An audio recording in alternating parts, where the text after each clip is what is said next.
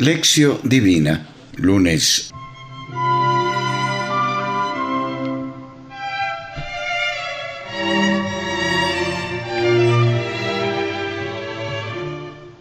Oración inicial.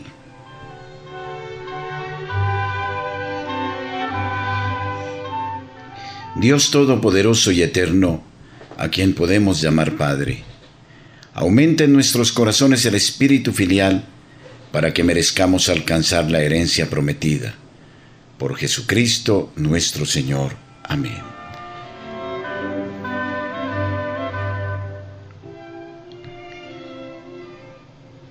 Lección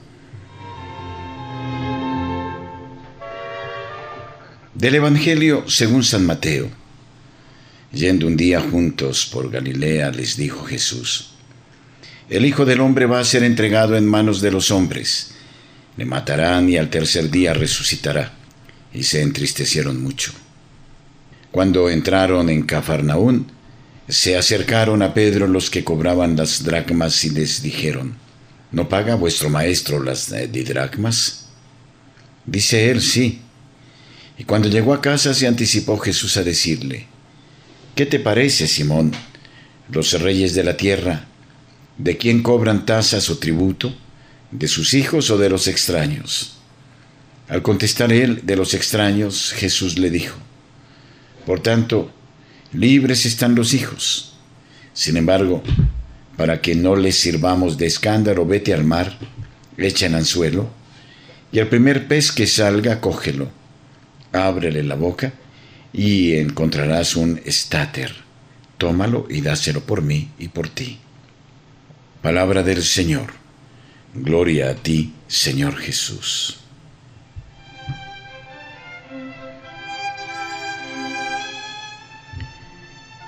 Meditación. Los cinco versículos del Evangelio de hoy hablan de dos asuntos bien diferentes el uno del otro. Traen el segundo anuncio de la pasión, muerte y resurrección de Jesús e informan sobre la conversación de Jesús con Pedro sobre el pago de los impuestos y de las tasas del templo. El anuncio de la muerte y resurrección de Jesús entristece. Ha creado una reacción de parte de Pedro que no quiso saber nada del sufrimiento de la cruz. Jesús había respondido con la misma fuerza, lejos de mí, Satanás. Aquí, en el segundo anuncio, la reacción de los discípulos es más blanda, menos agresiva. El anuncio provoca tristeza. Parece que empiezan a comprender que la cruz forma parte del camino. La proximidad de la muerte y del sufrimiento pasa en ellos, generando desánimo. Aunque Jesús procurara ayudarlos, la resistencia del siglo contra la idea de un Mesías crucificado era mayor.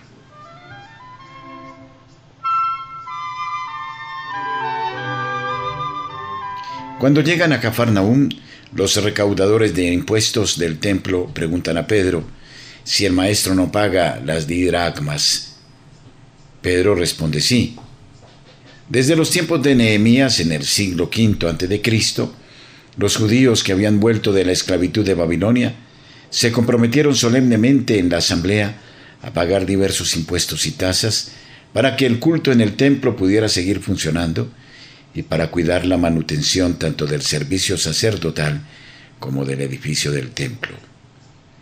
Por lo que se ve en la respuesta de Pedro, Jesús pagaba este impuesto como lo hacían todos los demás judíos.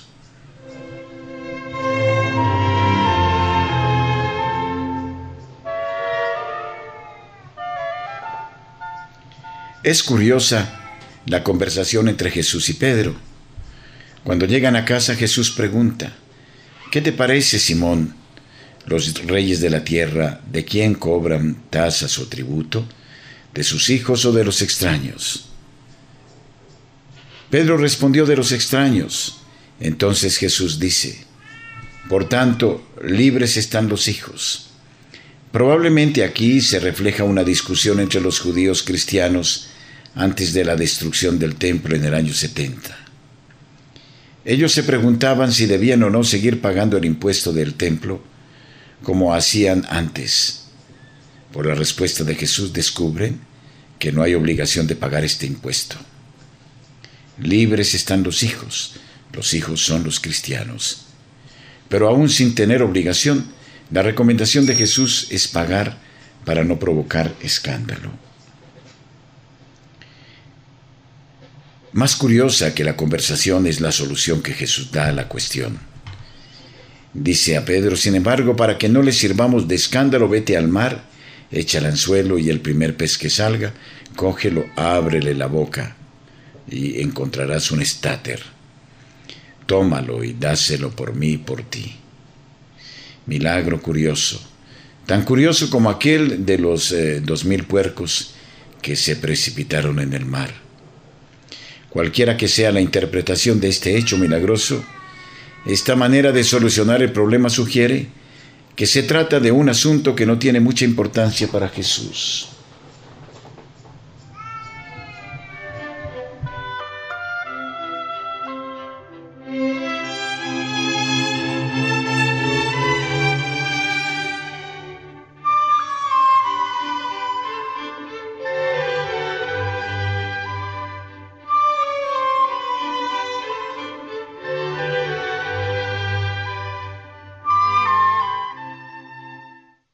Elementos para la reflexión personal.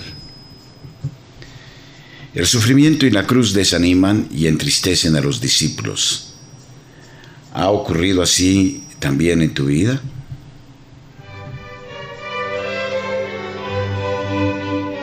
¿Cómo entiendes el episodio de la moneda encontrada en la boca del pez?